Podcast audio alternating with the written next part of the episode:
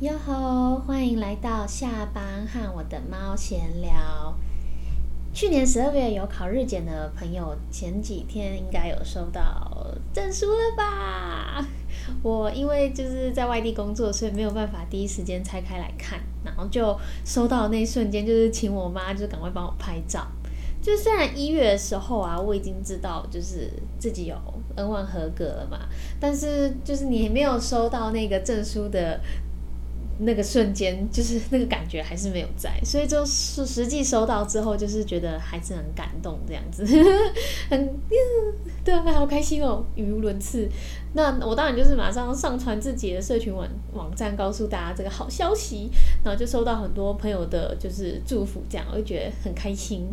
那就是因为有上传这个东西嘛，那因为呃，我想有听前面几集的人可能知道，就是我的主修，我以前大学主修其实并不是日文，那所以就有些朋友就很好奇啊，所以我就是毕业之后，呃，就是怎么样去读到就是考过 N one，然后他们就问我说都用哪些教材啊什么的。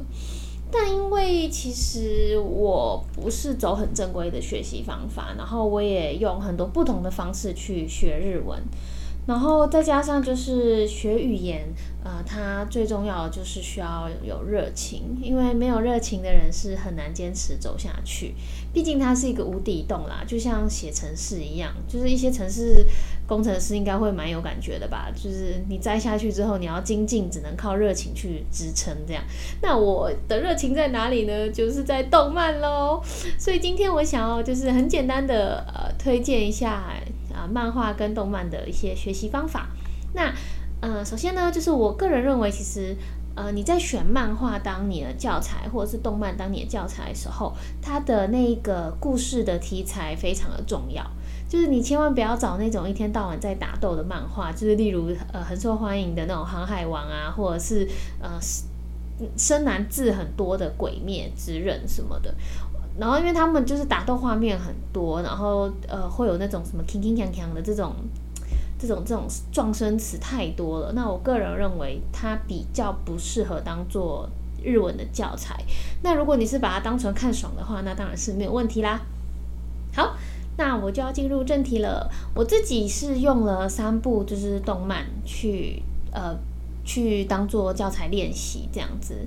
那第一个第一个被我收编的是《花牌情缘》，就是吉哈亚夫鲁，嗯，他是在讲《h a k u n i s h u 就是百人一首的一个青春热血动漫。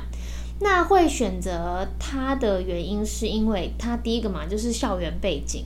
就是一些日常绘画，然后就是它基本第二个就是它基本绘画就会非常的多，因为因为是校园背景，所以它的基本日常对话就会很多。我觉得这个是可以画上几乎是等号的，对啊啊一些特殊的那种平行世界呢另当别论，但是就是如果是一般正常现实世界的那种设定的话，那它的日常对话就会非常的多。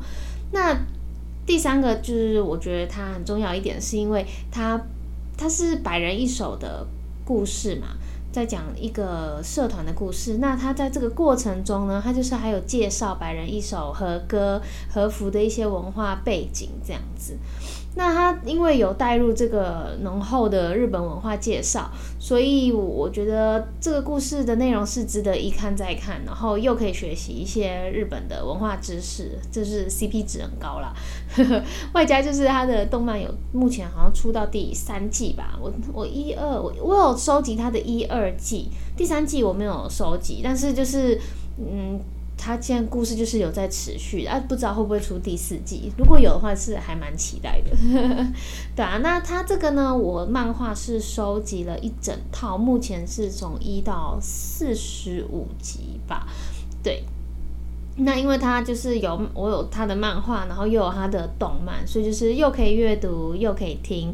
然后哦，我自己是呃太一派的，诶，有有看这个动漫的人应该知道我在讲什么，就是我没事你就可以多跟你喜欢的角色就是自言自语。好，那大概就是这样。那第二部呢是啊赤发白雪姬，我之前好像有。嗯，大大略带过吧，就是那个什么，诶，它叫什么？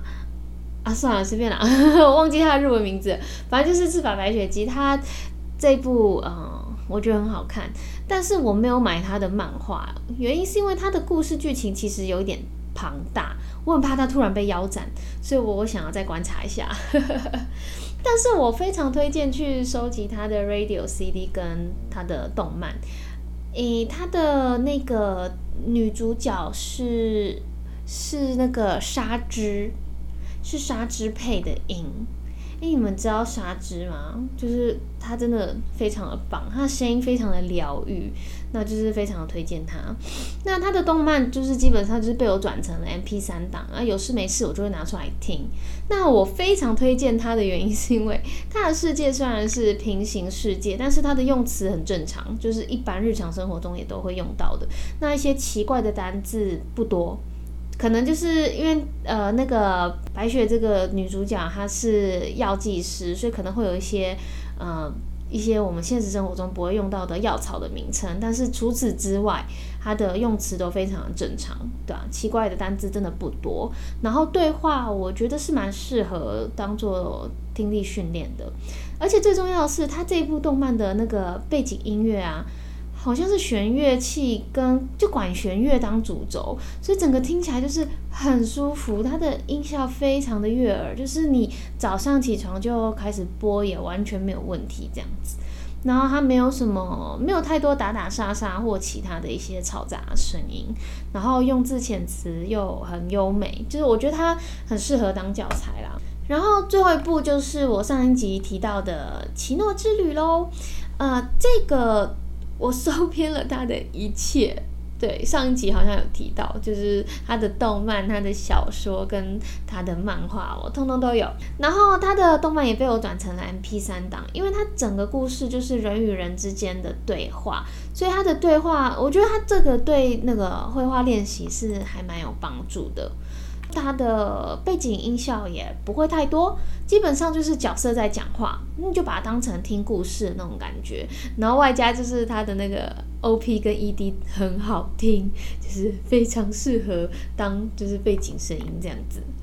对，好啦，上面这些大概就是我把它当成绘画教材的几部作品，就是我都已经听到快要可以背了，而且。这我觉得这个部分很重要，就是你要听到快要可以背，因为有时候真的就是会突然有那么一个瞬间，在某个场合，然后你真的就是可以把在这些作品里面听到的句子原封不动的拿出来用，然后人家还会觉得说哇哦你好，就是你的日文好好哦什么的，对，就是骗骗人用的。